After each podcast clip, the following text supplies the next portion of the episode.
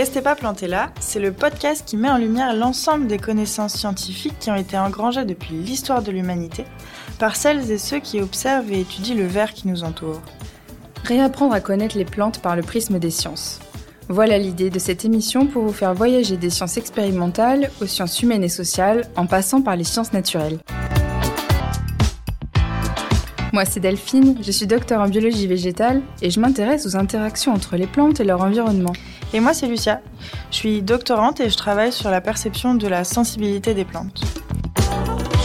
On en est venu à se questionner sur les relations plantes-humains. Ce que cela implique sur notre connaissance du monde végétal, mais aussi et surtout tout ce qu'il reste à découvrir de ces dernières.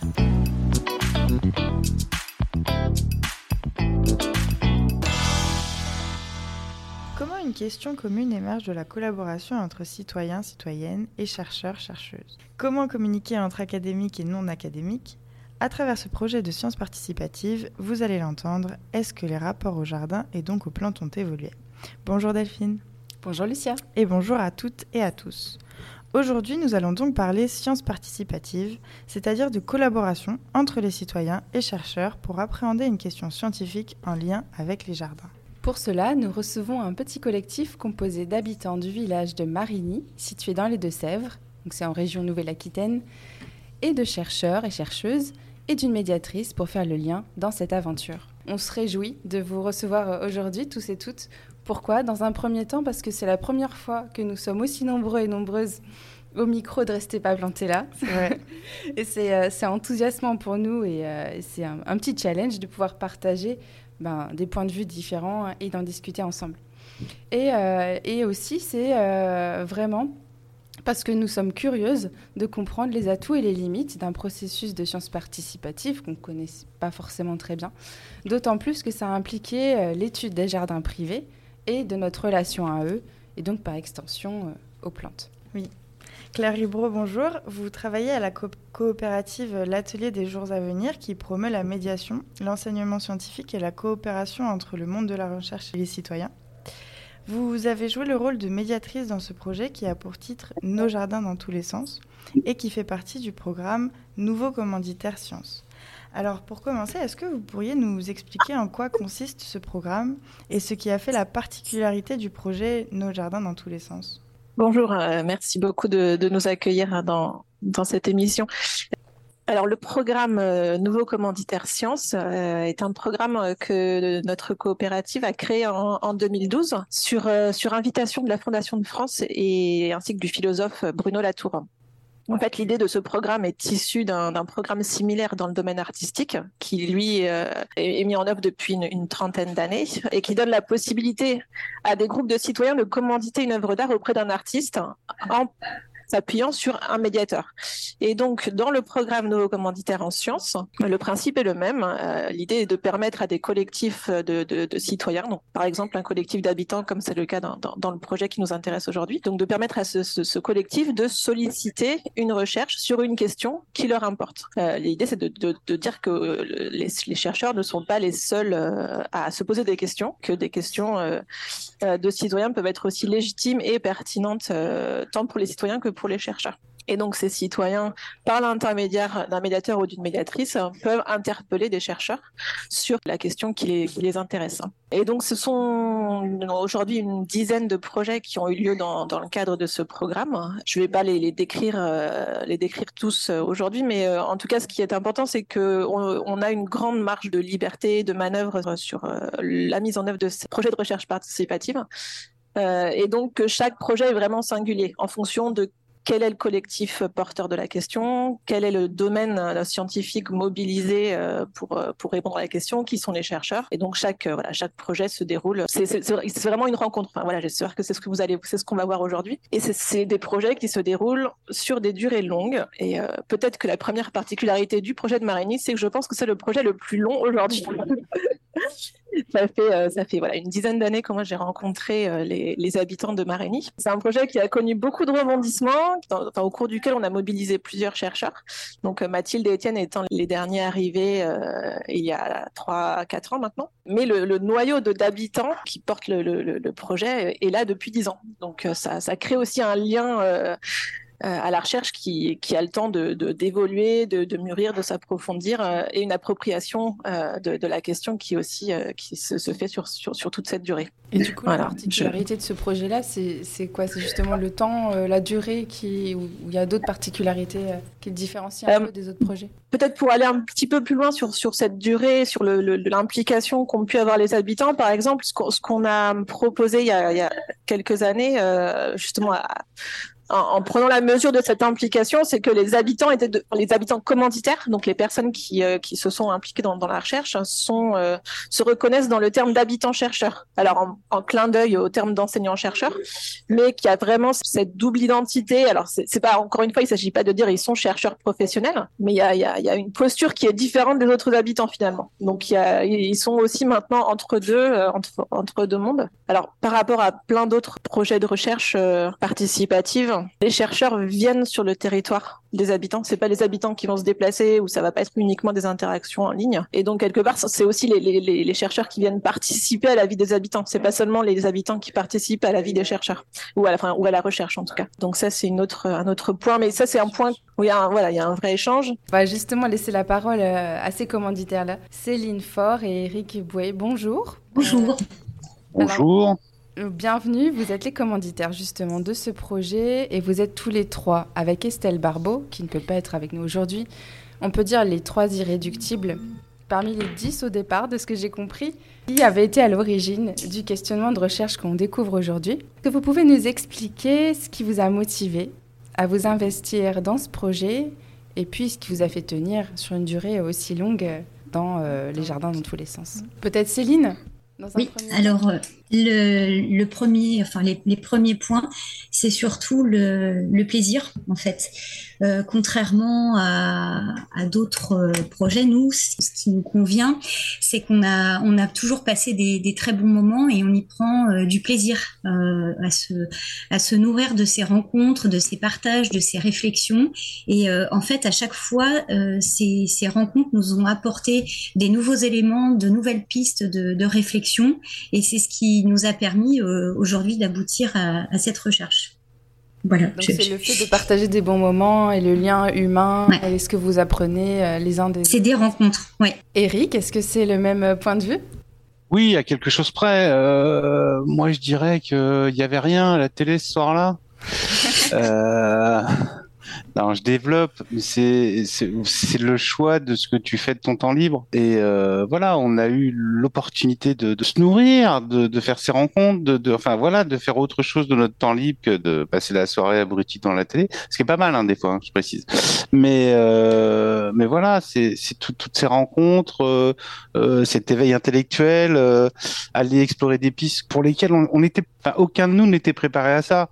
Ça nous est arrivé euh, de par euh, différentes démarches. Enfin voilà, ça nous est tombé dessus un peu par hasard, peut-être pas complètement quand même, mais un peu par hasard. Et puis on a adhéré au truc, et puis ça nous a permis euh, à chacun, et ça nous permet encore d'ailleurs à chacun d'être moins bête, peut-être, tout simplement. Mais j'insiste là-dessus, c'est vraiment le choix de ce que tu veux faire de ton temps libre. Mmh.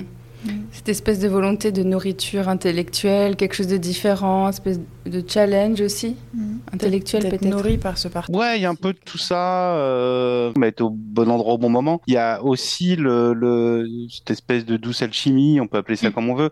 Ouais, c'est ça. Euh, parce que Ouais, c'est ça. Mm. C'est que voilà, on avait envie de faire quelque chose, ou enfin on avait envie de faire quelque chose. Je sais pas si on avait envie de faire quelque chose, mais en tout cas, on, on réfléchissait déjà sur ces questions environnementales avant, euh, plus de, de, manière plus générale. Et puis euh, au sein de notre village, hein, toujours. Puis Claire est arrivée, nous a proposé ça. Euh, ça a marché, ça a marché humainement, ça a marché intellectuellement. Donc allez, on fonce, on y va et, et on y va. Il faut savoir que par le, le biais d'une autre association, on organisait beaucoup de choses euh, pas mal d'événements en fait euh, sur la commune. Et parfois, euh, quand on est vraiment toujours sur le terrain, on on sait pas, on n'est pas certain que les, animations ou ce qu'on a mis en place euh, fonctionne. Et le fait de travailler parallèlement sur cette recherche nous permettait de changer de, prisme, de prendre de la hauteur et du coup peut-être parfois d'être plus engagé dans ce qu'on faisait. Oui, et d'avoir des idées que vous auriez peut-être pas eu tout de suite ou aussi. Pas, oui, pas avoir ce versant-là. Euh. sans, mm. cette expérience-là. Oui. Puis il y, a eu vraiment, enfin comme disait Eric, beaucoup de, complicité hein, avec avec Claire, avec les, autres chercheurs et surtout avec Mathilde et Étienne. Mm. Alors justement, ça fait une super introduction pour ma, pour ma question. Je voulais parler du, versant de la recherche académique. Bonjour euh, Mathilde Riboulot-Chetry. Chetry ou Chetry Je ne sais pas, je n'ai pas tranché moi-même. Et bonjour Étienne Grésillon. Euh, vous êtes tous les deux enseignants-chercheurs en géographie. Donc pour toi, Étienne, c'est euh, au laboratoire dynamique sociale et recomposition des espaces, rattaché à l'université Paris-Cité, mais on s'est déjà vu parce que tu as fait un épisode avec nous. Euh. Et pour euh, vous, euh, Mathilde, vous êtes rattachée à, Paris 1 Panthéon-Sorbonne.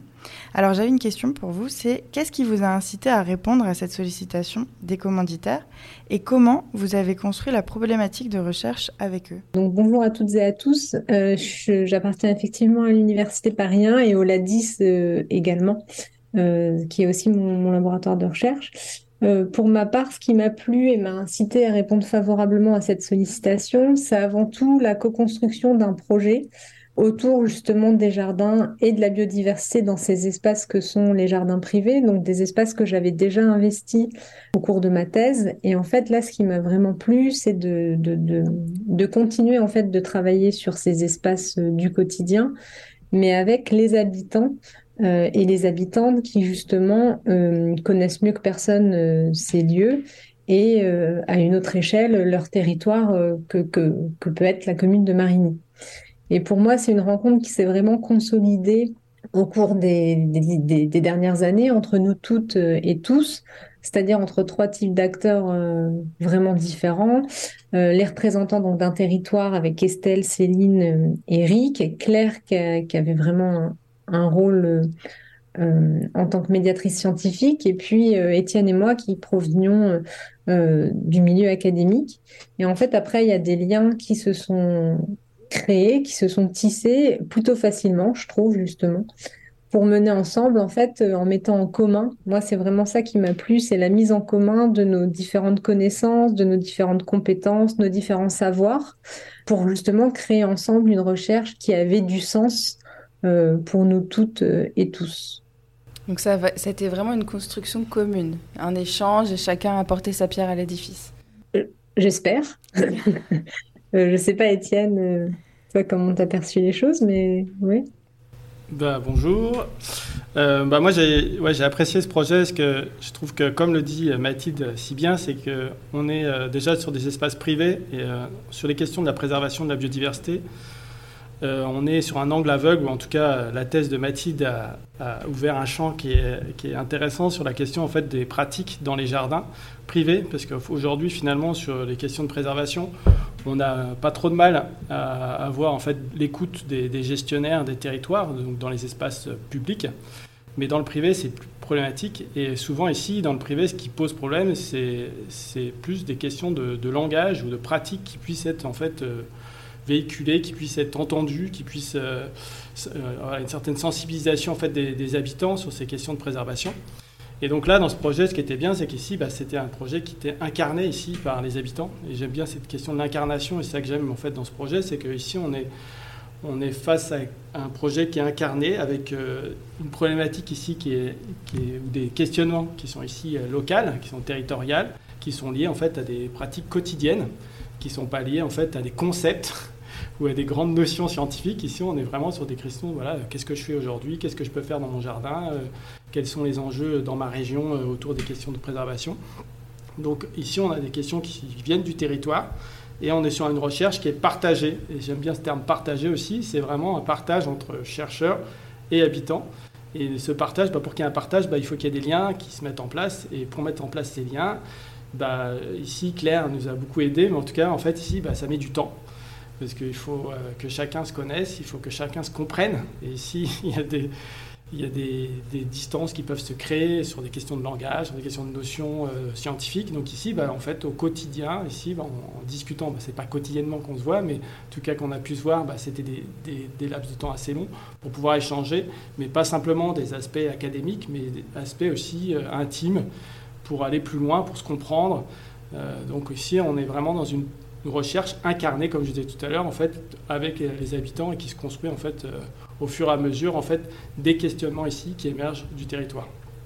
Moi, je retiens quand même que sans lien humain, sans quelque chose qui se construit entre les mhm. humains, mais il ne se passe pas grand-chose après. Hein. En tout cas, là, c'est sûr que ça revient souvent, cette, cette notion de partage et de construction ensemble. Est-ce que, du coup, la, problématique de recherche, elle a été formulée, Mathilde? Est-ce qu'il y a Quelle est la phrase, euh, voilà, la problématique scientifique? Alors, la problématique scientifique, euh, ça, s'est fait, on est là aussi sur le temps long, euh, mais on s'est fait rattraper aussi par une réalité qui a été le Covid. Donc, en fait, la problématique de recherche, initialement, elle a été construite, euh, co-construite avec euh, les commanditaires, bien sûr. Euh, on était plutôt initialement sur une question quelle nature au pluriel à Marigny pour demain, en se focalisant sur deux espaces, les jardins, les jardins privés et les chambeaux, qui sont une spécificité de ce territoire. donc, initialement, on était. Les chambeaux, c'est quoi? C'est une spécialité de chez nous, oui c'est une spécialité, euh, enfin c'est une spécialité, je sais pas, c'est le terme hein, qui, qui, qui doit être dérivé du patois local, mais le chambeau, c'est euh, un jardin potager non attenant à l'habitation. Vous habitez euh, dans, je sais pas, dans, dans, un village, peu importe, peu, peu, importe où vous habitez, et vous avez votre potager qui est à 500 mètres, 2 km, euh, mais sur une terre euh, plus fertile. Voilà, quand vous habitez rue des Chambeaux, elle existe hein, dans certains villages chez nous, c'est que la terre est bonne. D'accord. Merci. Ça peut également s'expliquer par la densité du bâti de ces centres-bourgs, justement, où il n'y a pas forcément euh, d'espace à cultiver euh, attenant directement aux, maisons individuelles. Euh, donc, initialement, on était parti sur cette question, et puis on était censé. donc, on était déjà allé passer deux, trois jours sur le terrain en immersion totale, où on, on avait été hébergé chez Eric, d'ailleurs euh, voilà, on avait passé deux, trois jours toutes et tous ensemble. Et on était censé y retourner euh, le week-end du 14 euh, mars 2020. on devait partir le vendredi soir, il me semble. Et le jeudi soir, on a appris en fait que le confinement pointait le bout de son nez. donc ce, ce terrain tombait à l'eau mais il nous en a fallu beaucoup plus pour nous décourager. Donc on a quand même euh, souhaité euh, poursuivre cette recherche, mais euh, on a été contraint, oui, on a été contrainte, on peut dire ça comme ça, contrainte et contraint de la réorienter collectivement. Donc en fait, on a fait une visio durant ce week-end-là pour se dire bon ben voilà le terrain tombe à l'eau qu'est-ce qu'on peut faire? Parce que c'est quand même aussi un contexte assez particulier et assez inédit. Est-ce qu'on ne pourrait pas profiter de, cette occasion pour euh, justement réfléchir euh, ensemble en fait à une autre question de recherche? Et donc dans ce contexte de confinement, il y a eu une évolution de cette question de recherche par rapport aux contraintes vécues à ce moment-là de, de, de confinement. Et on s'est alors demandé vraiment collectivement s'il ne serait pas intéressant de profiter de ce moment, justement de cette période particulière, durant laquelle chacune et chacun devait rester chez soi, pour interroger les rapports que les habitants de Marigny entretenaient avec leur jardin en essayant euh, de saisir ces rapports à partir d'une approche multisensorielle. Et ce qui a été euh, euh, justement plutôt alors rigolo, je ne sais pas si c'est comme ça qu'ils l'ont vécu, mais que nous étant bloqués chez nous en région parisienne pour Étienne et moi, tout du moins, en fait c'est vraiment Céline, Eric et Estelle qui ont euh, pris en main en fait la récolte des données et qui se sont organisés, euh, bien sûr avec l'aide euh, de Claire et, Étienne et moi un peu à distance, mais qui se sont organisés en fait localement via des groupes WhatsApp, notamment d'habitants de ce territoire de Marigny, pour pour que les pour en fait motiver les, habitants à participer à différentes activités, on y reviendra, euh, mais qui, avaient été réfléchies conjointement. Donc en fait, c'est vraiment à ce moment-là, cette, enfin voilà, cette période de confinement a permis à Céline, Eric et Estelle de, s'approprier la façon de récolter euh, les données. Ça, voilà, ça c'est plutôt, enfin en tout cas, c'était assez novateur euh, de mon côté. D'accord. Et eh bien justement, Alors donc finalement, il y a eu des moments où ce sont plutôt Céline, Eric et Estelle qui, qui ont été plus moteurs, motrices, et d'autres fois où ça a été plus des, échanges, j'imagine. donc vous êtes mis d'accord sur la mise en place d'une méthodologie de travail autour de la perception des jardins par l'essence, vous l'avez dit. Et donc, elle n'était pas prévue effectivement à l'origine. Bon, bah, il y a eu cette épidémie-là. Et Céline et Eric, pouvez-vous nous dire en quoi consiste cette méthodologie exactement euh, Et peut-être aussi nous donner des exemples de protocoles que vous avez mis en place euh, et donc diffusés, de ce que j'ai compris, auprès des habitants de, votre village euh, de Marigny. Céline, peut-être pour commencer alors, dans un premier temps, on a ce qui était très sympathique et rigolo, comme le disait Mathilde. En fait, c'était la, co-construction des enquêtes, euh, des différentes activités qu'on a menées avec euh, les habitants. Euh, on s'est rapproché de nos cercles d'amis, de connaissances, etc., pour pouvoir ensuite proposer ces, ces, activités. Et donc chacun, on s'est attribué des médias pour pouvoir récolter les données et ensuite les faire remonter à, à, Mathilde et, Étienne. Ce qui est assez rigolo parce que on n'a pas tous le même niveau de connaissance euh, en termes de, médias. Hein. Moi, je suis un boulet de ce côté-là. Euh, sinon, la, partie qui était vraiment très sympa, c'était justement toute la, réflexion qu'on a eue pour euh, mener ces, ces activités. Donc là, on parlait de co-construction. moi, je l'ai vraiment senti et vécu euh, à travers ça. On se questionnait beaucoup. Euh, je pense qu'ils ont fait aussi des efforts pour euh, ne pas, ne pas, comment dire, biaiser la recherche et essayer à chaque fois aussi que les choses viennent de nous tous, qu'on participe tous et qu'ils n'utilisent pas forcément des activités ou des choses qui ont été mises en place pour d'autres projets de recherche qu'ils avaient fait eux-mêmes auparavant. Et, et, du coup, on, on a passé vraiment des, très bons moments. Sinon, ben, forcément, j'ai harcelé les gens autour de moi euh, pour avoir les réponses pendant euh, plusieurs semaines. Certains ne me parlent plus. Merci. Hein, euh. Vous pouvez nous donner des exemples de ce que vous leur demandiez? On leur a demandé de, d'avoir des activités autour des différents sens dans leur jardin, dans le coin de leur coin préféré.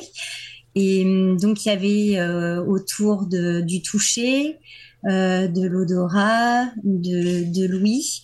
Et, euh, et c'est vrai que c'était des moments très agréables aussi bien pour ceux qui ont participé que pour nous qui, qui, avons diffusé. On était, on était heureux de recevoir toutes ces informations. Dans, dans quel sens? Moi, j'ai un exemple précis en tête, c'est que du coup, euh, j'ai fait faire les activités euh, à, mes enfants. Et en fait, euh, ils, m'ont poussé vers des, des, choses vers lesquelles je ne serais pas forcément allée, notamment sur le toucher. Du coup, ça a prolongé l'expérience par la suite. en fait, mon fils s'est mis à marcher pieds nus partout, tout le temps dehors c'est des choses que j'avais perdu l'habitude de faire. Et du coup, je me suis remise par, à, marcher euh, pieds nus euh, dehors. Voilà. C'est génial. Ça a changé vos habitudes, en fait, quelque part aussi. Oui, ah ouais. Moi, j'adore marcher pieds nus dans l'air. Ouais, moi aussi.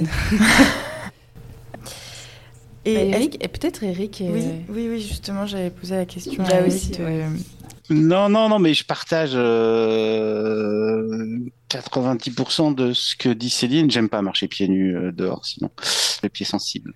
Non, non, mais sérieusement, oui, voilà, il y a euh, effectivement, euh, nous nous sommes appuyés au départ sur le réseau qu'on avait dans le village, puisque nous étions des acteurs identifiés, euh, comment dire, autour autour de toutes ces questions environnementales. Et puis effectivement, à la fin, on s'est enfin quand on regarde le panel euh, des, des, des répondants, euh, il y a une partie évidemment des gens du village, mais aussi une partie de nos, nos, nos relations, enfin comment dirais-je nos relations, de notre cercle privé, pardon, c'est ce que je, plus adéquat, partie de notre cercle privé que l'on a hum, harcelé entre guillemets ou que l'on a sollicité tout du moins. Après voilà sur les découvertes de sensations, etc., etc. Je pense que ce que Céline a parfaitement répondu à la question. Donc finalement, ça a été difficile de récolter les, données, euh, d'avoir un retour systématique. C'est ça que vous voulez dire? Ouais, c'est toujours difficile d'impliquer. Et, moi, le premier en plus. Ouais, ce qui a été compliqué, c'est euh, c'est que hum, en fait, ça a été un moment privilégié au début des activités parce qu'on était tous confinés et que les gens étaient super contents de participer à ça puisqu'ils étaient dans leur jardin. Euh, ils en profitaient et, justement ils s'y donnaient euh, à cœur joie. Après là où ça a été un petit peu plus compliqué, c'était sur la fin des activités, euh, puisque du coup le confinement était partiellement levé et donc du coup les personnes ont, dû reprendre leurs différentes activités, que ce soit professionnelles ou familiales, et du coup avaient un petit peu moins de temps pour faire les retours des questionnements malgré tout, ils, ont quand même euh, continué euh, à, participer. Mm. Et je, sais que pour certains euh, autour de moi, ça leur a permis aussi de, prendre conscience d'un certain nombre de choses dans leur jardin, sur leur pratique, sur la façon dont ils le vivaient aussi. Mais alors, est-ce que vous pouvez nous donner un peu un exemple, comme si on, faisait partie de, cette euh, recherche d'activités pour mieux comprendre euh, exactement ce que, ce que, ce que vous demandiez et qu'est-ce que vous avez récolté comme données, par exemple? Alors, on leur a euh, demandé de, un exemple hein, de, de s'installer dans leur endroit préféré, de fermer les yeux et de nous décrire ce qu'ils entendaient donc il y avait euh, un quadrillage qui était proposé et euh, sur ce quadrillage, donc euh, qui représentait un petit peu l'espace autour d'eux, plus ou moins proche, à droite, à gauche, derrière, devant, de répertorier les différents sons qu'ils entendaient, savoir s'ils pouvaient les reconnaître ou non, si c'était une sensation agréable ou non. Il y a eu ça notamment.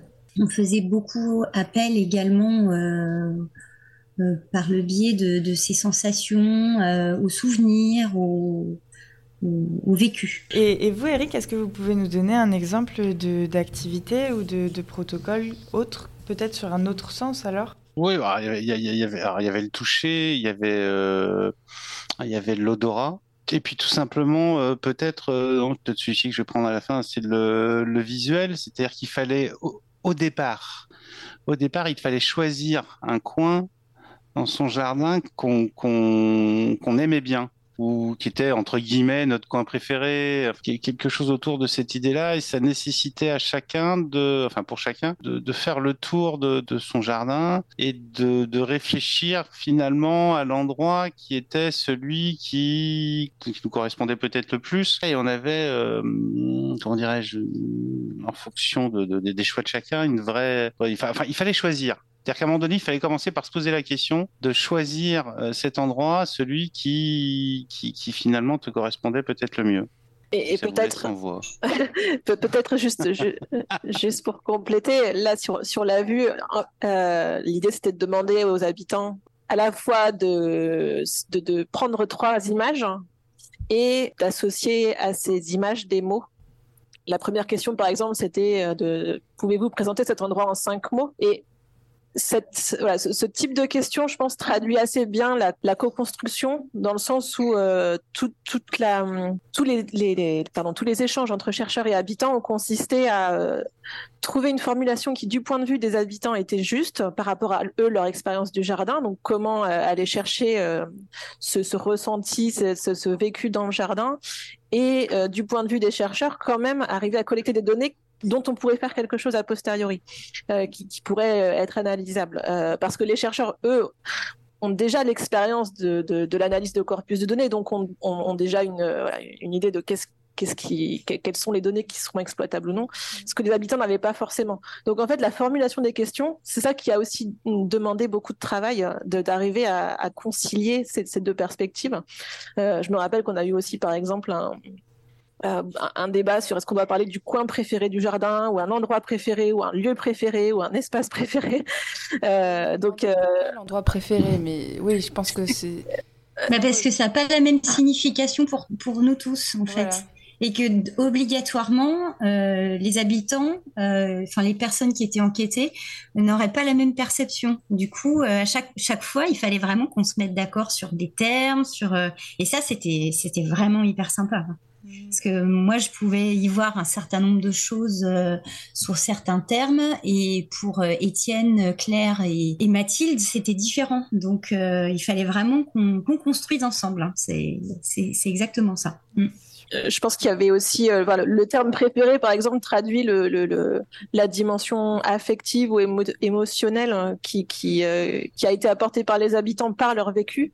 Il y avait aussi justement ce que évoquait tout à l'heure Céline, l'idée de faire appel aux souvenirs. Ou, et donc, en fait, dans, les questions, il y avait, je pense, une idée de, saisir un lien au jardin qui passe à la fois par l'essence, mais aussi par qu'est-ce qu'on aime, qu'est-ce qu'on n'aime pas, qu'est-ce qu'on apprécie, justement, qu'est-ce qui qu'est-ce qui nous touche, etc. Bah, justement, oui. Euh, euh, j'imagine qu'il doit y avoir de très nombreuses données et, j'aimerais justement savoir si où, est-ce que vous en êtes de, leur exploitation, Étienne et, Mathilde, parce que ça c'est votre rôle aussi là-dedans. Et est-ce qu'on peut déjà en tirer des informations pertinentes ou et inattendues ou inattendues? Il y avait, euh, je, voulais préciser qu'effectivement, en termes de méthodologie, il y avait quand même une méthodologie qui était assez rigoureuse hein, pour chacune de ces cinq activités, euh, qui ressortent peut-être pas là dans la discussion qu'on a, mais ça a vraiment été des, longues discussions pour que les protocoles soient, soient assez rigoureux et, et tiennent la route aussi scientifiquement par rapport à nous, un travail bibliographique qu'on a qu'on a fait au cours de nos recherches antérieures avec Étienne. Donc il fallait, enfin voilà, il y a eu une question, il y a eu éventuellement des hypothèses à vérifier. Enfin, il y a quand même un cadre scientifique qui, qui est lié à, à, à cette recherche. Et de ce fait, euh, on l'a dit et je rejoins tout à fait ce que, ce que Claire vient d'énoncer, ces données, elles sont effectivement nombreuses et variées. Et selon moi, justement, la diversité des supports associés à chaque activité, ça, on l'a pas trop mentionné jusqu'ici, mais en fait, chaque semaine, il y avait une activité différente basée sur un sens différent. Donc la vue, le toucher, l'odorat, l'ouïe. Et la cinquième semaine, qui était une semaine euh, plus enveloppante, euh, plus globale, on va dire, où justement c'était les cinq sens qui étaient euh, mobilisables, on va dire, par les enquêtés. Et en fait, à chaque activité, chaque semaine, on avait souhaité diversifier les supports associés à chaque activité pour la restitution. Donc, il y a notamment, on travaille notamment, en plus du texte, avec des photos, des cartes sonores, des vidéos, etc. Donc en fait, selon moi, cette diversité des supports associés à chaque activité chaque semaine rend très intéressant ce matériau qui est assez riche, mais en complexifie aussi beaucoup l'analyse euh, parce que euh, justement beaucoup de matériaux très divers et euh, également du fait qu'en fait on a une baisse de la participation, comme Eric et Céline l'ont mentionné, euh, à mesure qu'on avançait au fil des semaines. Donc en fait, on n'a pas le même nombre d'enquêtés euh, pour les deux premières activités et pour la dernière. Et ça, euh, quand on traite les résultats avec Étienne, voilà, ça c'est quelque chose en tout cas qui, qui complexifie aussi un peu l'analyse. de ce fait, pour le moment, on a surtout travaillé les rapports à ces jardins à travers les textes. Pour le moment, on a laissé de côté les photos, les cartes sonores et les vidéos. Donc ces textes, ils sont constitués soit euh, d'un nombre de termes limité ou bien euh, des phrases selon les questions qui étaient posées selon les activités, en nous intéressant toujours aux quatre sens euh, mobilisés dans, ces différentes activités. Il y, a plusieurs grands résultats qui se dégagent pour le moment. On en a identifié quatre avec Étienne. donc peut-être qu'effectivement, on peut, Étienne et moi, vous, vous les présenter rapidement. Donc, euh, un, premier ensemble de résultats, quand on demande en fait aux enquêtés pourquoi ils ont choisi tel espace comme endroit préféré dans leur jardin, leur réponse, elle montre que ces endroits préférés s'expliquent par une diversité animale et végétale. C'est-à-dire qu'en fait, les habitants justifient euh, pourquoi ils aiment ces, endroits en mentionnant euh, les animaux et les végétaux. Euh, par contre, la biodiversité en elle-même, elle n'est pas mentionnée en tant que telle. C'est-à-dire que vous n'allez pas avoir une habitante ou un habitant qui explique euh, j'aime ce coin-là parce qu'il y a beaucoup de biodiversité. Pas du tout. Mais par contre, il justifie euh, cette appréciation de, de cet espace-là en évoquant une diversité et une richesse spécifique pour justifier leur choix en fait. Donc nous, ce qu'on voit, c'est que cette biodiversité, même si elle n'est pas mentionnée en tant que telle, on voit qu'en fait, elle participe de l'appréciation des jardins. Parmi la faune, euh, ce sont les oiseaux qui ressortent le plus, par exemple. Et concernant la végétation, les plantes, elles sont davantage décrites par leurs attributs, moins par l'espèce. Ouais, donc euh, ouais, sur cette question en fait du, de ce qui est apprécié visuellement en fait dans, dans, le jardin, ce qui est regardé en fait, c'est ça qui nous intéressait, voir en fait ce qui était observé dans ces coins, dans ces lieux, dans ces espaces euh, préférés. On voit qu'il y a donc en tant que scientifique, on est intéressé par en fait les termes qui sont utilisés et qui renvoient en fait ici euh, à des termes qui ne sont pas forcément des termes scientifiques. On n'est pas dans une taxonomie ici euh, avec euh, notre nom d'espèce, le genre, etc. Ici, on est sur des, appellations qui vont avoir des regroupements qui vont être intéressants. Donc, on a des, regroupements, les termes oiseaux, ça c'est le regroupement qui est le plus gros dans l'appréciation. Donc, ici, c'est vraiment oiseau, c'est un terme qui est beaucoup utilisé et qui est le terme qui a été le plus utilisé en fait ici pour envoyer au, jardin. Et puis après, c'est des termes comme arbre. Donc voilà, l'arbre. L'arbre ici encore un terme qui est générique et qui renvoie à une espèce particulière, mais l'arbre en soi, c'est quelque chose qui est important dans le jardin et qui est, apprécié. Et après, il y a les insectes. Insectes, le terme insecte aussi, qui est encore un gros regroupement d'êtres humains, d'êtres vivants, et qui, en fait, euh, qui, qui, ici, euh, sont, les termes qui sont les plus utilisés. Et puis après, en fait, nous, on a quand même regardé, vu qu'il y avait d'abord les, gros regroupements, on a essayé de regrouper tous les, tous les, tous les termes pour voir quelles étaient les grandes familles en fait, de, de vivants qui étaient évoqués. Et ce qu'on voit, c'est que c'est quand même d'abord, étrangement, sur la question de la vue, ce qui ressort le plus, c'est finalement les animaux. Donc ça, c'est les animaux, c'est le regroupement le plus important dans, dans, dans, dans, la vue, dans ce qui est apprécié dans le jardin. Puis ensuite, c'est les végétaux. Donc il y a quand même il y a encore les cette... animaux sont perçus deuxième, avant ouais, donc en fait, toujours, ça renvoie à la bibliographie ici, à la plante blindness, ah ouais, donc la cécité euh, végétale. On voit qu'en fait, il y a bien ici, en fait, une, quoi, pas, c'est pas une ignorance, mais il n'empêche que c'est l'animal qui, qui, rend, qui est ici le plus convoqué, ce qui est étonnant parce que même quand vous regardez un jardin, c'est d'abord le végétal qu'on voit. Et ensuite, dans les, dans les catégories qui sont initiées, bah, on a des, des, des, termes qui sont qui sortent, des, qui sont un peu plus précis en fait que arbre, que, que oiseau. On va avoir rosier, par exemple. Rosier, c'est le végétal qui est plus, voilà, qui est plus nommé. Donc ici, bah, ça renvoie à l'esthétique, à la beauté de la fleur, etc. Bah, et puis après, dans les, dans les animaux, bah, l'animal qui vient le plus, c'est l'abeille. Qui n'est pas très étonnant aussi, d'une certaine jardin, manière. ouais. Dans le jardin, on l'entend. Euh, dans le jardin, c'est actif. Et puis en plus, il y a quand même aujourd'hui une, une, grosse sensibilisation sur la question des, des pollinisateurs.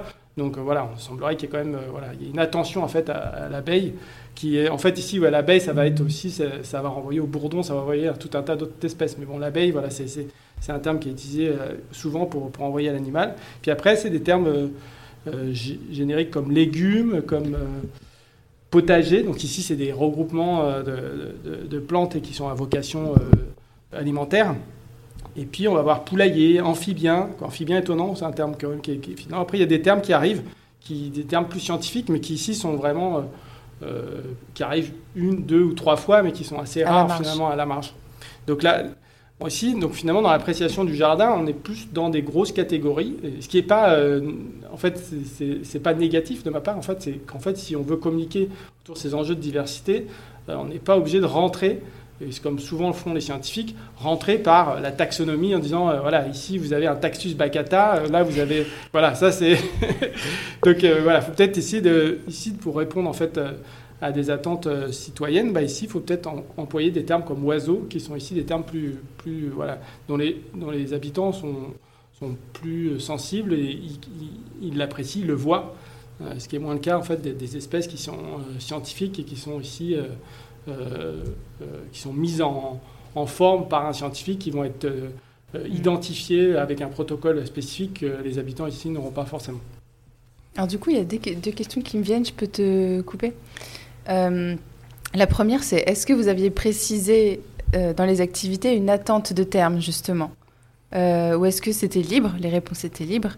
Et deuxièmement, est-ce que vous avez pu faire un lien entre les personnes qui sont déjà un peu sensibles à la nature, qui s'intéressent aux plantes ou aux animaux par leur nom latin, justement Est-ce que ceux qui sont plutôt naturalistes et ceux qui ne le sont pas du tout Est-ce que vous avez pu faire un lien entre ce type de personnes et c'est les, mots qui, en sont sortis bah, le lien, en fait, ici, c'est pas un lien, c'est pas une corrélation statistique. Hein.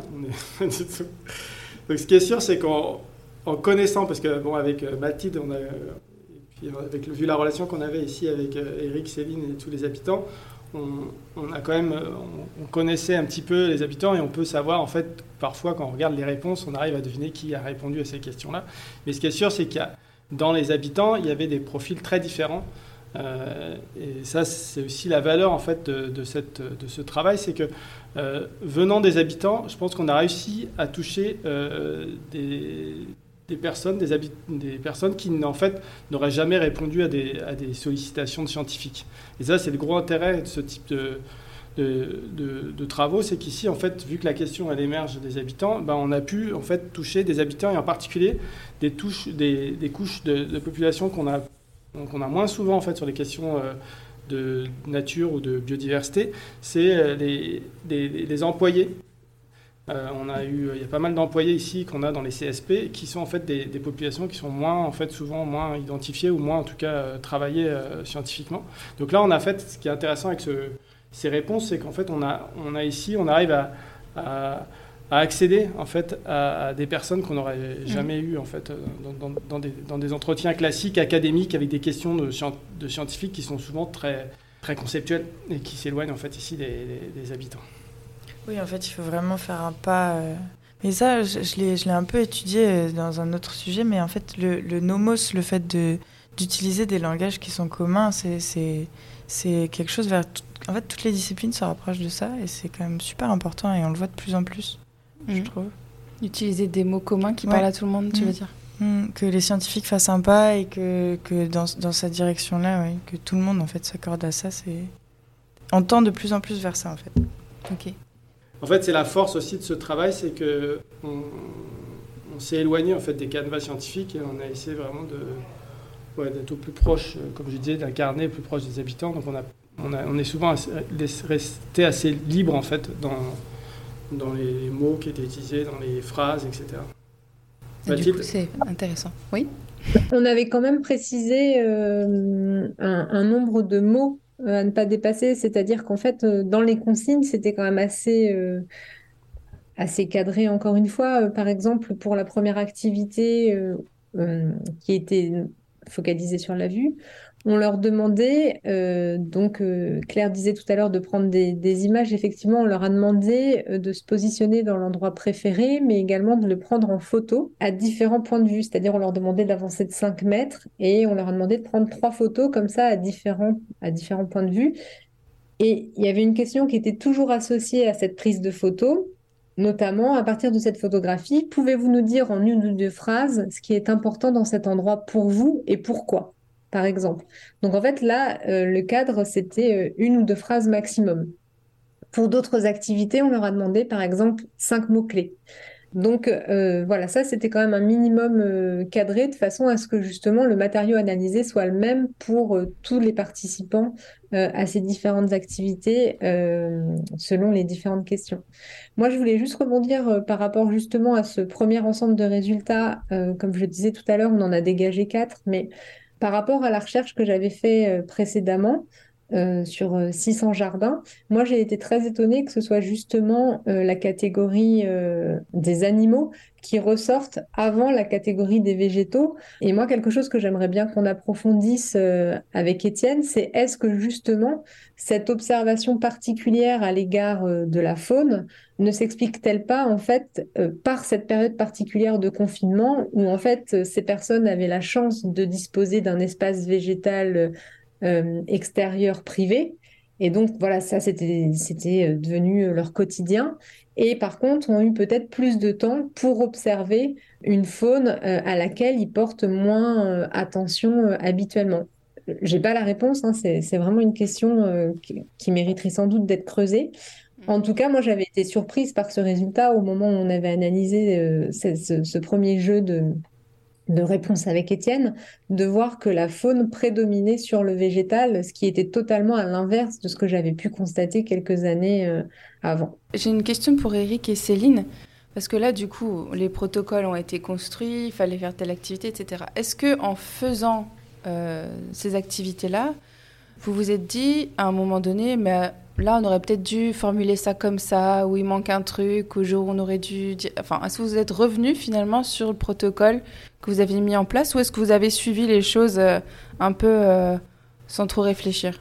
On, on, a, eu un avantage, je dirais, c'est que on, avait déjà fait euh, une première activité, mais bien précédemment, où on avait euh, construit un questionnaire qu'on devait diffuser euh, aux habitants et on s'est euh, complètement euh, planté parce qu'il y avait beaucoup trop de questions, c'était c'est très complexe ce qu'on demandait. Et du coup, alors ça c'est mon avis personnel. Hein. Ça, moi, ça m'a vraiment permis de, de l'intégrer. Et du coup, euh, quand on a co-construit avec Étienne et Mathilde euh, ces activités, ce protocole, à chaque fois, j'avais en tête de me dire bon, est-ce que ça sera accessible? Est-ce que ça sera aussi euh, un moment, je dirais, agréable, une activité à laquelle ils auront envie de participer pour qu'on puisse avoir des, données qui soient, enfin des, des informations qui soient exploitables derrière. Et, et, pour rebondir sur ce que dit Céline, c'est vrai que c'était, euh, enfin voilà, très important cette première expérience où on avait un questionnaire très complet, très fouillé, on voulait savoir un tas de choses, machin. Résultat des courses, on a perdu tout le monde parce que parce qu'il faut être aussi, et, je l'utilise aujourd'hui au quotidien, cette, ce, truc dans mes activités professionnelles, c'est qu'il faut se mettre, enfin mettre en perspective la capacité, pas dire la capacité intellectuelle parce que c'est pas vrai, ça veut pas dire que les autres sont des crétins, mais la capacité à emmagasiner d'informations sur un sujet que tu ne connais pas. Et, euh, et, il faut, à un moment donné, savoir aller à l'essentiel, réduire euh, la longueur des, des, des, des, questions ou, en tout cas de, de, ce que tu veux transmettre, et puis n'aller qu'à l'essentiel pour avoir une réponse parce que sinon, bah, tu perds. Euh. Et c'est pareil quand tu diffuses de l'information. Si, si tu digresses, digresses, digresses, digresses, il y a un moment où bah, euh, tu as perdu la moitié de l'assistance et tu plus personne. Et c'est la même chose sur la construction du questionnaire. Donc il y a eu un travail de, de fond en amont sur la constru construction du questionnaire. Et après, ben, on n'en sortait pas parce qu'on était sur des rails.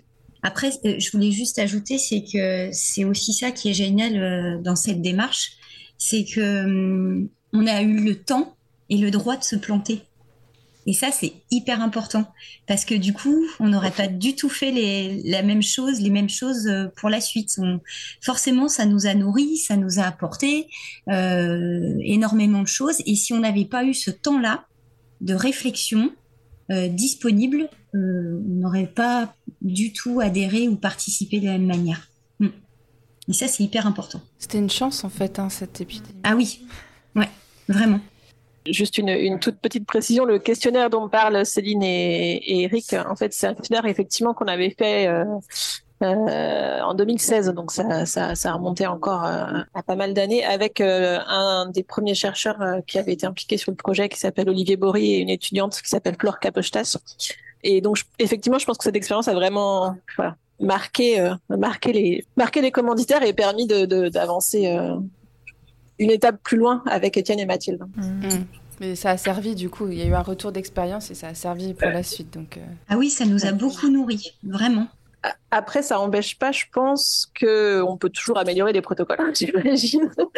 euh, et par exemple, là, sur le, la, la, la, la, cartographie sonore dont parlait tout à l'heure, je ne sais plus si c'était Céline ou Eric, on n'a pas encore euh, pris énormément de temps à discuter ensemble sur l'analyse, mais, euh, les, premiers résultats euh, que nous présentaient Étienne et Mathilde laissaient penser que, par exemple, cette activité de, de cartographier ce qu'on entend dans, toutes les directions n'était pas forcément la plus facile à exploiter.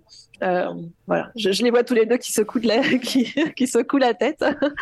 Euh, mais, néanmoins, au regard de l'enquête qui avait été faite en 2016, là, les données sont bien plus exploitables. Ça, il n'y a aucun doute. D'accord. Et du coup, est-ce qu'on peut, on, poursuit avec les, ce qui est ressorti un petit peu de l'analyse des données? Effectivement, en fait, nous, ce qu'on souhaitait faire, c'était, enfin, je pense que vous l'avez compris, mais c'était vraiment travailler sur ces rapports au jardin à partir euh, d'une approche sensible, notamment sensorielle. Et à un moment donné, on a essayé de, de voir quel lien il y avait entre ces rapports à ces jardins et aussi les émotions et les ressentis que, les différentes observations à travers nos différents sens pouvaient produire chez les habitantes et chez les habitants. Alors les ressentis à l'égard de ces espaces euh, appréciés dans les jardins, on est toujours sur les endroits préférés, hein, confirment justement la bibliographie déjà existante. Euh, ce sont des termes tels que bien-être, agréable, plaisir, détente, contemplation, qui sont les termes les plus cités par les participantes et les participants. Néanmoins, il y a deux termes qui, émergent aussi de, l'analyse de, ces réponses, de l'analyse de, discours en quelque sorte, euh, qui sont les termes admiration et fierté, et qui sont revenus euh, très souvent dans les discours des personnes qui ont participé à ces activités. Comme ces deux termes le montrent, en fait, euh, ces deux termes, ils sont, il s'agit de mots qui sont centrés sur les capacités de faire et les capacités de produire de l'habitante et de l'habitant. Et ça, c'est des termes, par exemple, qui ne ressortaient pas dans une autre enquête euh, que j'avais euh, réalisée il y a quelques années. Donc ça aussi, on souhaiterait approfondir ce résultat avec Étienne afin de voir notamment s'il peut s'expliquer par justement cette spécificité du confinement et par le fait qu'à cette période, beaucoup de personnes qui en avaient euh, le temps, les capacités et les moyens se sont mises et ou remises euh, au jardinage. En tout cas, c'est des termes voilà, qui, n'émergeaient pas dans, des enquêtes précédentes et que, qui, là, en fait, euh, ont autant d'importance que bien-être, agréable, plaisir, détente.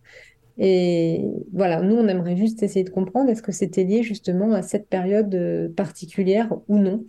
Euh, mais pour ça, il faut qu'on aille un peu plus loin dans l'analyse de données. Euh, il y a ensuite un troisième grand euh, ensemble de résultats. Donc, dans ces rapports au jardin, pour justifier justement les endroits les plus appréciés, il y a un sens qui prédomine. Donc, bien évidemment, dans l'activité 1 qui était centrée sur la vue, mais aussi, c'est un sens qui a aussi toute son importance dans les autres activités où la vue n'était pas le sens le plus sollicité. Donc, euh, parce que, euh, bien évidemment, ce sens qui prédomine, c'est celui de la vue. Euh, ça, pareil, il y a l'état, il y, a un, état de l'art qui montre que la vue, c'est le sens que toutes et tous, en fait, on a tendance à, enfin, on privilégie par rapport aux autres. Ça, ça fait partie aussi de notre culture, de notre éducation, etc. Mais toutefois, pour la moitié des répondants, ce sens de la vue, il est associé également à l'ouïe. Donc, il n'est pas en fait tout seul. C'est là où on approche justement le multisensoriel. Donc, euh, la vue et l'ouïe permettent euh, d'expliquer les rapports au jardin. Et dans, euh, dans le toucher et l'odorat, eux, ils peuvent également venir en complément de la vue, mais seulement pour moins d'une personne sur trois. Voilà. Donc, on a deux sens qui prédominent réellement la vue, premièrement, l'ouïe, et dans, un peu moins en fait après euh, le toucher et l'odorat. Mais ce qu'on s'est aperçu, c'est que euh, les personnes qui expliquent pourquoi cet endroit est leur préféré en faisant référence à plusieurs animaux et ou plusieurs végétaux, c'est-à-dire les personnes qui ne se focalisent pas uniquement sur euh, la nature en général, que le végétal ou que les animaux, en fait, vont être les personnes qui vont évoquer aussi plusieurs sens, généralement la vue, l'ouïe et le toucher. Et ça, en fait, euh, c'est quand même, de notre point de vue, plutôt intéressant. Ça veut dire que euh, plus on a une approche du monde vivant dans ces espaces jardinés, et plus on a euh, une, attention à une diversité de ces vivants en jardin, plus les sens et plus les, plus de plus plus les sens sont mobilisés et notamment en fait la multisensorialité et les sens ne sont en fait en fait, la perception du jardin et la perception de cette diversité euh, des différentes espèces au sein des jardins se traduit par une multisensorialité. Plus on a conscience qu'il y a une diversité des espèces dans les jardins, plus on fait appel à différents sens.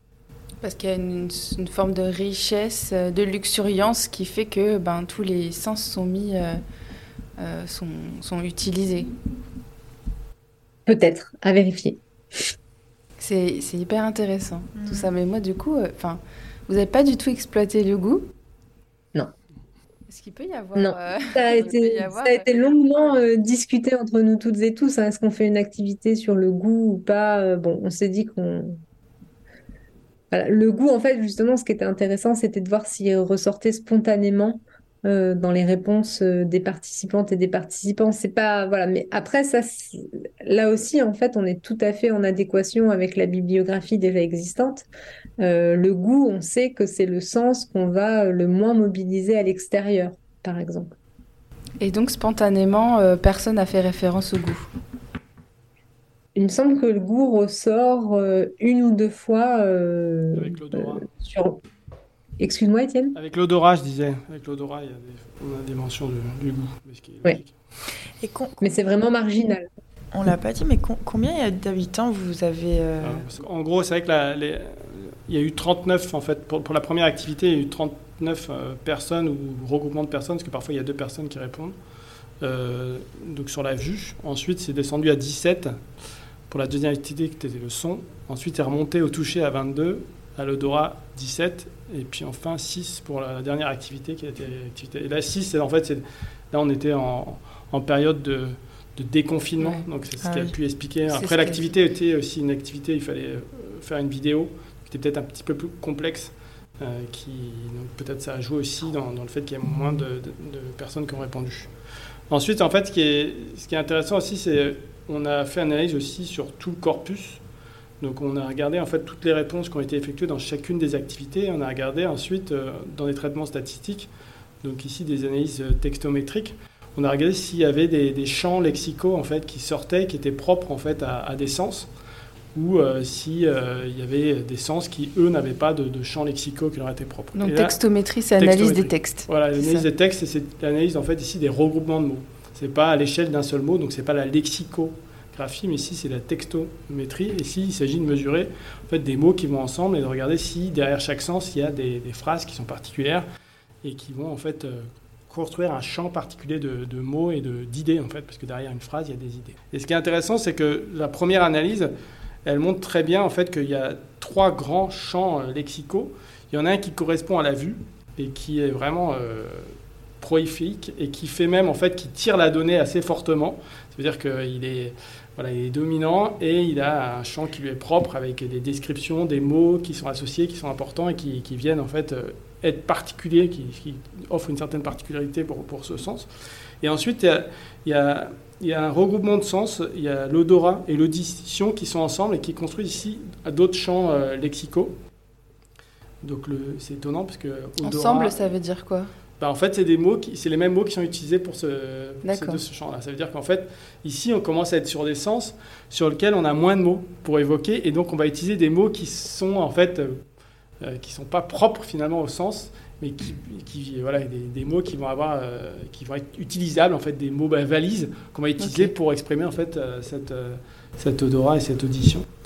Donc ça, c'est un autre ensemble de mots. Puis enfin, il y a un autre ensemble de mots qui va avec le toucher le toucher ici, lui, il est, particulier. Il et euh, il va rappeler en fait ici d'autres, mots qui lui, sont, euh, qui lui sont propres. Et donc, ce qui est intéressant, c'est de voir aussi qu'il y a des mots qui croisent. Et euh, ces mots qui croisent, qui permettent de croiser ces, différentes activités. il, y a, y a, plusieurs mots qui croisent. C'est contemplation. Donc ça, c'est intéressant parce que ici, la contemplation, finalement, c'est un sens. Contemplation, c'est quelque chose qu'on peut faire à la fois en regardant, mais aussi en contemplant. Quoi. Ça peut se faire aussi dans, dans, dans Une sorte de méditation. Voilà, donc ici, ça, regroupe en fait tous ces mots. Là, tranquille, tranquille, ici, la tranquillité. Donc ici, en fait, finalement, ces activités en fait, de faire éveiller ses sens, en fait, ça nécessite une tranquillité. Et donc ici, ça, ça renvoie à chacun de tous ces sens-là. Il y a soleil, donc là c'est la lumière, mais je ne sais pas à quoi elle renvoie, mais c'est vrai que cette chaleur, quoi, bon, on peut, ne peut voir que s'il y a de la lumière, déjà d'une certaine manière. Donc le soleil, il renvoie aussi à tous ces, ces sens. Et puis à prendre, content, il y a aussi ce contentement, donc là qui aussi renvoie à chacune de, ces activités. Et après, il y a certaines activités qui vont avoir, certains sens qui vont avoir des mots qui leur sont propres et qui, euh, donc la vue, je vous avais dit que c'est vraiment, euh, c'est un, sens qui est, fort et dans lequel on a beaucoup de, de, mots qui sont associés. Et puis après, on a, donc Louis, en fait, vous avez bruit, chant, canon, poule, mouche, donc ici, des, des, mots qui sont associés. Le, toucher, c'est lisse, rugueux, frais, chatouilleux, sensation, chaud, humide. Donc vous voyez qu'à et euh, odorat, c'est odeur évoquée. Donc là, la question de l'évocation, c'est intéressant parce que l'odorat, c'est quelque chose qui, est connu scientifiquement. C'est-à-dire que l'odorat renvoie au souvenir. Et donc le terme évoqué ici, il est important parce que bah, la, Madeleine de Proust ici, on la voit réapparaître, mais clairement en fait l'odorat, le, goût, là ici c'est des sens. Bah, ici ça renvoie en fait au, passé. Donc il y a des sens qui renvoient beaucoup plus en fait au passé que d'autres. Et la vue par exemple, c'est un sens qui est plutôt dans le présent, qui était très dans le présent, alors que l'odorat, ça c'est un sens qui va aller euh, chercher, euh, même le toucher aussi, on le voit aussi, le toucher aussi, c'est des sens qui, qui vont renvoyer au passé et à des expériences passées. Et l'odorat par exemple, c'est quoi comme euh, type de terme? L'odorat, c'est odeur, évoquer, herbe, bois, coupé, mousse, fleurs. Voilà, fleurs, voilà, on voit. Les mousses, je pense, ça va être l'odeur de l'humidité, je ne mm. sais pas. Voilà, des mots qui sont apparaissent. Donc après, vous voyez que cette analyse textométrique, euh, là, je la, donne un peu de manière brutale, mais il y aurait beaucoup de choses à faire en fait autour de ça pour aller plus loin et pour aller en fait chercher en fait qui en fait à chaque fois quel auteur, quel est l'auteur de ces mots-là euh, quel est son profil, mais aussi de voir un peu qu'est-ce qui fait sens dans par rapport à la bibliographie, par rapport. Donc là, il y, a, un beau travail à faire, à mon avis, euh, par la suite. Bon, en tout cas, il y a pas mal de choses qui ressortent là. C'est, c'est vraiment hyper intéressant tout ça.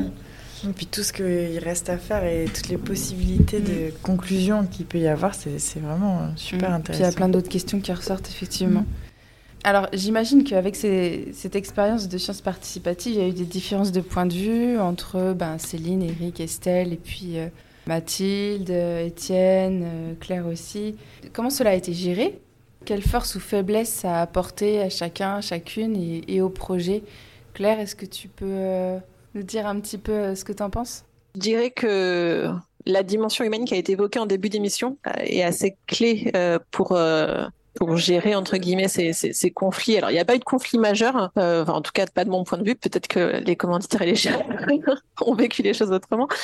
Mais le fait aussi qu'il n'y ait pas eu de conflit majeur, euh, peut-être que ça vient du fait que les, au moment où euh, on sollicite des chercheurs, donc, en tant que médiatrice, je sollicite les chercheurs et donc je les invite à venir rencontrer les habitants. Il ne s'agit pas de dire à partir du moment où les chercheurs sont sollicités, c'est bon, on va travailler ensemble. Il y a un temps de connaissance euh, mutuelle qui fait que on décide ensemble, ensuite tous euh, médiatrices, chercheurs euh, et, commanditaires de, travailler ensemble. Donc il y a une forme de compatibilité nécessaire. et c'est effectivement arrivé que je sollicite une, une personne euh, et que en fait on se rend compte que euh, après une première rencontre euh, le collectif avait pas envie de continuer de continuer ensemble. Donc cette compatibilité elle est garante de la capacité à dialoguer justement pour dépasser d'éventuels conflits ou des accords ou des, des intérêts qui sont divergents ou des incompréhensions euh, le fait de passer du temps ensemble aussi, euh, ce que ce qui a été évoqué par par chacun, euh, euh qui permet à la fois de prendre du plaisir à être ensemble euh, et donc d'avoir envie de dépasser les incompréhensions, mais aussi de bien se connaître dans des, dans des de, de bien se comprendre, de bien se connaître. C'est fait que ça facilite aussi le fait d'arriver à des à des compromis. Et donc le temps reste quand même quelque chose de, de, de clé par rapport à ça parce qu'il y a eu il y a eu des sujets sur lesquels effectivement on a passé beaucoup de temps à s'accorder sur sur les mots, sur sur de quoi il fallait parler, sur pourquoi est-ce que euh, les chercheurs proposaient telle formulation et les habitants euh, n'y adhéraient pas forcément? Quand, quand, quand les chercheurs sont venus aussi à Marigny euh, en immersion sur, sur deux ou trois jours, ça fait qu'il y a, une expérience de, de l'espace et des lieux qui devient commune et qu'il y a moins de choses finalement à expliquer. Donc ça fait aussi moins de malentendus possibles. Ça fait qu'il y a des références communes sensibles qui se sont construites à travers ce, ce vécu commun. Et donc je pense que tout ça crée des conditions favorables pour pour que les, éventuels désaccords qui, sortent puissent être réglés le, plus facilement possible. Mais après, je pense que c'est intéressant parce que c'est, il s'agit pas de, dire il faut pas de désaccords. Il y a eu des désaccords et je pense que c'est aussi ce qui a généré des déplacements de part et d'autre. Donc il y a, un moment effectivement euh, les commanditaires euh, vont comprendre pourquoi est-ce que certains mots sont utilisés plus que d'autres et donc euh, accepter que les formulations soient changées. Euh, Étienne tout à l'heure évoquait le fait que ah ben on s'est écarté des méthodologies habituelles donc, on a fait aussi des, des, des, des compromis. Enfin, ça peut être vu comme un compromis ou une expérimentation, le fait de sortir de sa zone de confort. Donc, c'est ça qui est intéressant et je pense que c'est ça qui est aussi stimulant, c'est que euh, en tant que collectif, on n'a pas l'impression de, d'être dans des chemins, euh, des chemins déjà parcourus. Et donc, les désaccords sont aussi importants à cet égard-là. Et c'est, aussi des, des moteurs, genre, euh, j'ai, l'impression. Non, mais moi, je vois qu'il n'y avait pas de désaccord, parce qu'en fait, je pense qu'on est allé au-delà de, des postures en fait, professionnelles. Ici, en fait, on est sur une posture, euh, voilà, on, on, y va entier, quoi. On y va comme on est. Euh, ça veut dire, euh, on se comprend bien, on finit par se comprendre et comprendre le caractère de chacun. et on ne se cache pas avec des postures scientifiques ou des postures donc ça fait qu'au final, par exemple, les enfants qui parfois nous gênent quand on avance, il s'agit d'avancer ou d'avoir du temps pour le projet, bah, chacun sait qu'il bah, y en a un tel qui a des enfants qui sont petits et donc c'est normal que ça avance pas. Voilà, donc ça fait qu'au final, euh, il y a plein de choses qui seraient de l'ordre en fait euh, du non-dit dans, dans l'académie et qui seraient, mm. qui finalement ici sont dits et qui permettent d'être encore mieux compris. Et donc je trouve qu'en fait, euh, moi j'ai pas vu de désaccord. Euh, encore, en plus, on, est naturel d'une certaine manière. Euh, voilà, on, est, on, dit ce qu'on pense, on passe pas. voilà, c'était en fait ça qui était bien, c'est qu'on était vraiment très naturel, quoi. Donc ça, ça renforce aussi d'une certaine manière la cohésion et ça, en fait, les tout petits conflits, s'il y, en a, ils sont réglés avec une phrase, un mot qui est bien choisi et qui est dit au moment, et donc il n'y a pas de problème. Ça fait envie. Hein. Oui, grave, j'allais le dire. Ce projet, il consistait en une observation, donc si j'ai bien compris, très attentive des jardins par les habitants de, votre village, donc à Marigny, à travers les cinq sens. Avec Delphine, donc ce qui nous intéresse aussi, et c'est pour ça qu'on fait un peu le podcast, c'est de savoir si on, est, on, a un point de vue très plante, nous, très végétal. Ouais, c'est plante, plante, plante. voilà. Et donc nous, on aimerait savoir si certains sens mettaient plus en avant la végétation que d'autres, par exemple. Donc on a vu tout à l'heure que les animaux sortaient plus que la végétation. même dans, la vue finalement. Même dans la vue. Bah, sur, la vue, en fait, je vous ai dit que c'est vrai que c'était euh, un peu plus animaux que plantes. Mais ce qui est intéressant dans la vue, c'est quand même qu'il y a, il y, a, quand même des plantes qui sont évoquées et on va avoir une diversité d'espèces qui est, euh, voilà, qui, est, évoquée ici, euh, qui, est à mon avis, le, quoi, qui, est, le sens sur lequel en fait la plante va être le, plus évoquée. Parce qu'ensuite, c'est vrai que si on va sur euh, d'autres activités comme euh, le, son, quoi. ici on voit que c'est des animaux, mais après c'est mm. logique, hein, qui sont au-dessus, mais largement. Ça veut dire, euh, c'est 90% des sons qui sont évoqués dans le jardin, ils viennent des animaux. Donc là, la plante, elle disparaît. Elle apparaît juste en fait quand il y a du vent. En fait, finalement, elle apparaît par un phénomène indirect qui fait qu'elle est présente, mais sinon, en fait, elle est absente. Alors pour le toucher, en fait, on avait, on n'a pas eu, euh, j'ai pas eu le temps d'analyser vraiment. Je pense que le toucher, la, plante, elle devient importante, mais j'ai pas d'éléments là-dessus euh, précis. Et, en fait, dans la bibliographie, c'est ce que vous disiez Mathilde tout à l'heure, euh, ou dans les, autres études que vous avez faites précédemment, les, végétaux ressortaient quand même plus.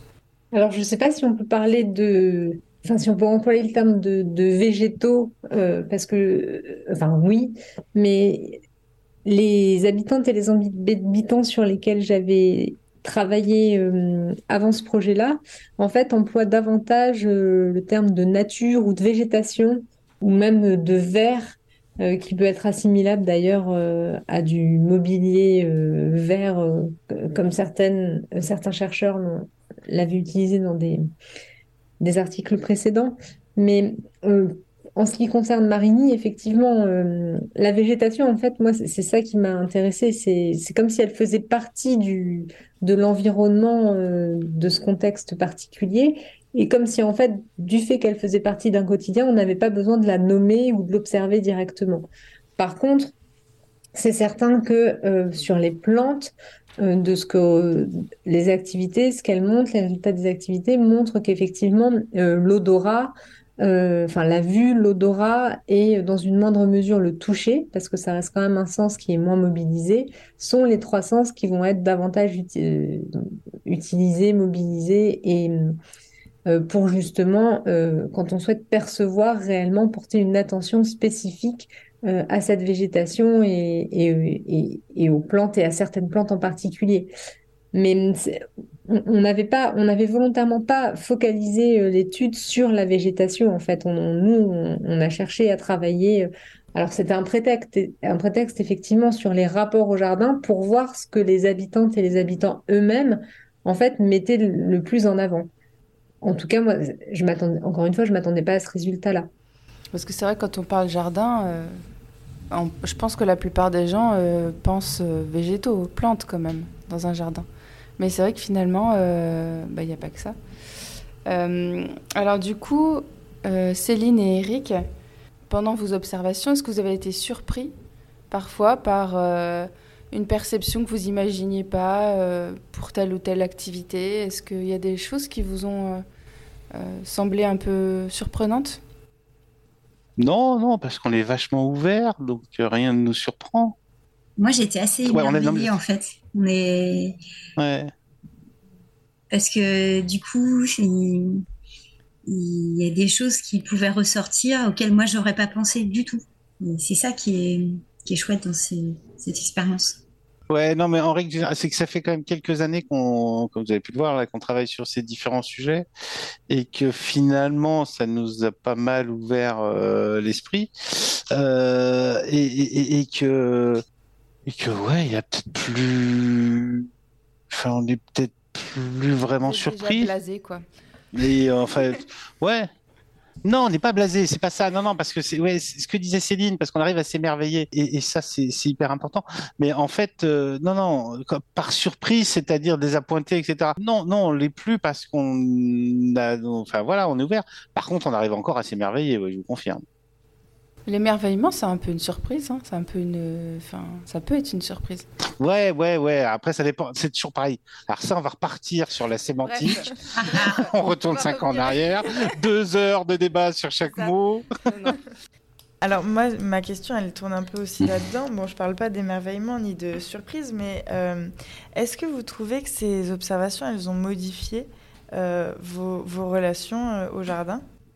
Euh, oui, alors euh, personnellement, euh, ça, ça a eu un impact. Euh, je, je suis beaucoup plus ouverte, beaucoup plus, j'accueille beaucoup plus les, les choses et surtout, je profite euh, des moments, de ces temps euh, et de ces expériences que je peux vivre, euh, quel que soit euh, ce, qu'on va pouvoir faire.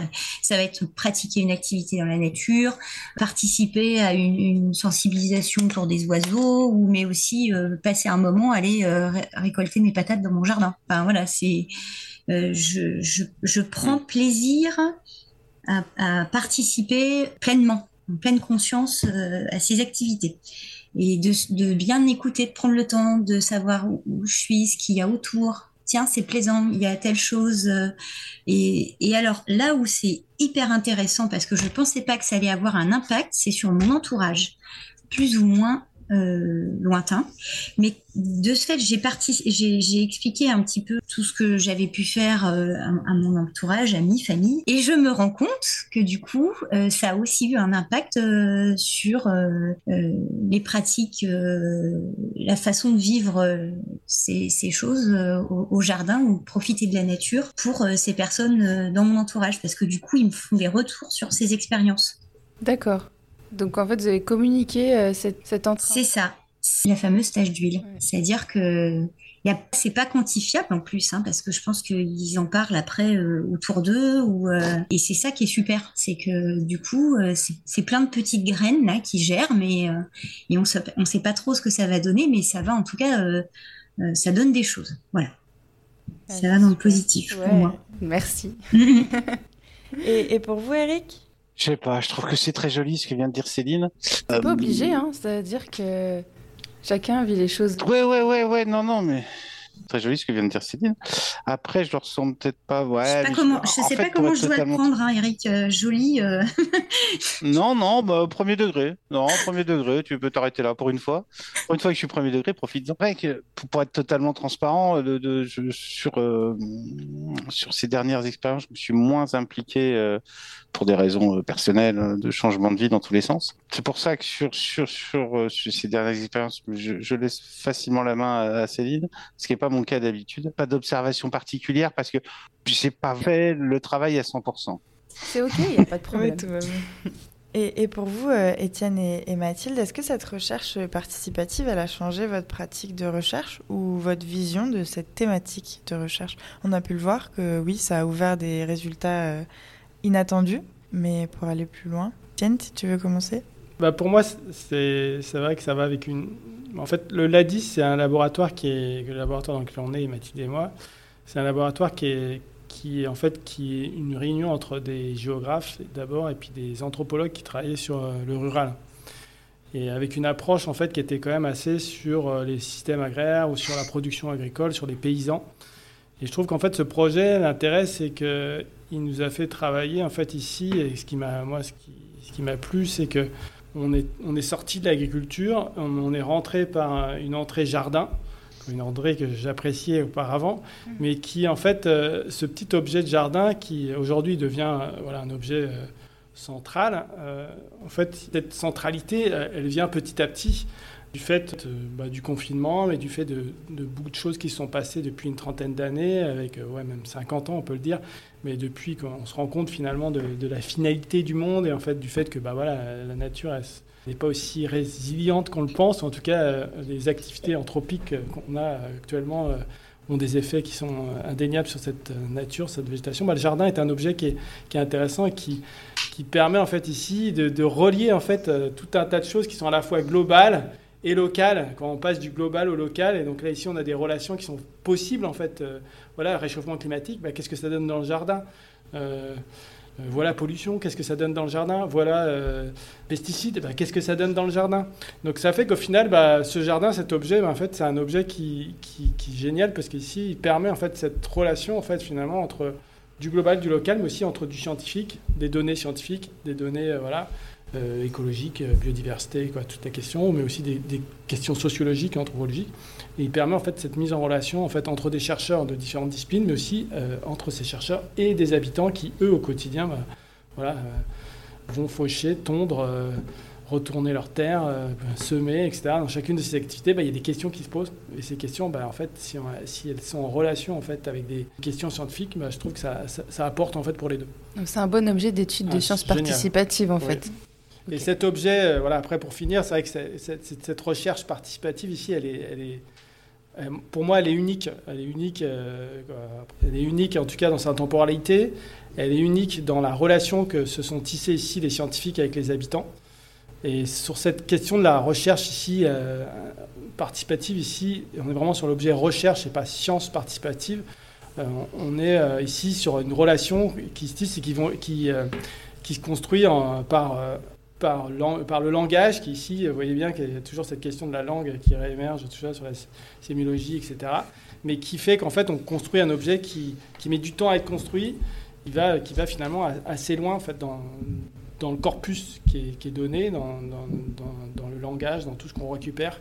Euh, ici, on, va, on, peut aller beaucoup plus loin. Donc, on est vraiment dans, un, dans une recherche participative intégrale. C'est là-dessus que je voulais. L'intégrale ici, parce qu'on on intègre, on intègre les habitants dans tous les processus euh, de la recherche qui va, en fait, du questionnement, la question du, de la mise en place des méthodes d'analyse de la donnée, et puis aussi euh, l'analyse des résultats. Mathilde, est-ce que vous voulez ajouter quelque chose sur la façon de, de voir la pratique de recherche? Est-ce qu'elle a évolué chez vous? Alors, euh, sur la pratique de recherche, oui, ça a sans doute été une expérience qui m'a fait évoluer. Euh, déjà, sur euh, l'objet de recherche en tant que tel, le jardin privé, moi, ça n'a fait que renforcer mon intérêt qui était déjà quand même assez fort voilà, sur cet espace d'études. Hein.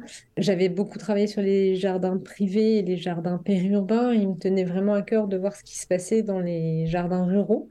Donc, pour ça, c'était vraiment très intéressant.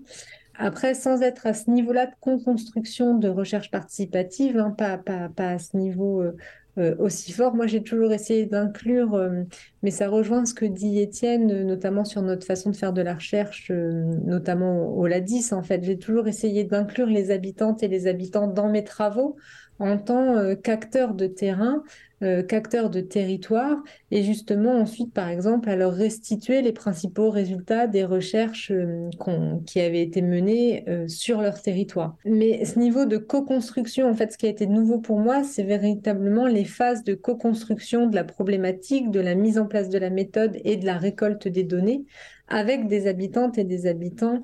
C'est ça qui a été vraiment nouveau et, qui me questionne encore hein, quelque part sur ce qui m'a sans doute le plus interrogé, et avec Étienne et, aussi Claire, c'est vraiment quelque chose euh, sur lequel on a essayé de réfléchir, euh, mais c'est vraiment la position du chercheur et de la chercheuse, en fait. Comment est-ce que, justement, comme euh, cette recherche, elle repose avant tout, comme on l'a déjà évoqué, sur des relations humaines et sur des liens qui se créent. Et il y a aussi une frontière qui est dépassée, justement, à un moment donné, quand on est vraiment en immersion totale sur ce territoire, quand on dort euh, notamment chez, chez, les habitants, etc.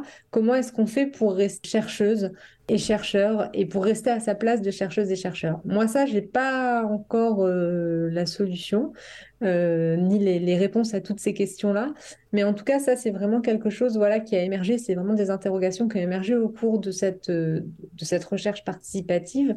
Et ce que j'ai aussi beaucoup apprécié, ce qui a été, ce qui a constitué aussi une expérience assez enrichissante de mon point de vue, c'est tous les moments de réflexion sur les résultats, justement, conjointement avec les commanditaires parce que justement des, euh, des personnes qui connaissent mieux que, que, quiconque en fait leur territoire et leur propre jardin et de voir aussi que parfois l'interprétation des résultats que nous on peut avoir en tant que chercheuses et chercheurs mais ce serait pas forcément euh, comme ça que, que les commanditaires et que les habitantes et les habitants interpréteraient eux-mêmes ces résultats-là.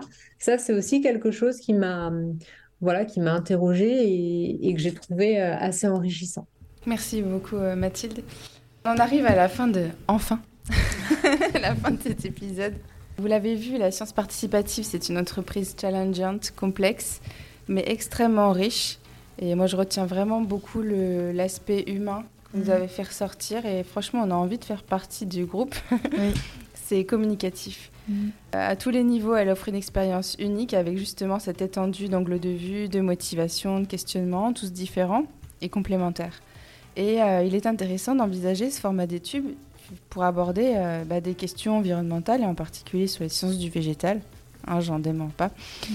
Ouvrant ainsi les, perspectives à d'autres euh, envergures que celles qui sont académiques plus classiques. Eh ben, merci beaucoup Claire, Céline, Eric, Estelle, même si elle n'est pas là, et Étienne et Mathilde d'avoir été avec nous aujourd'hui et de nous faire partager votre expérience d'observation des jardins à travers vos sens. On espère que vous, avez passé un bon moment. Je vous donne rendez-vous pour le prochain épisode. Et en attendant, restez, pas plantés là.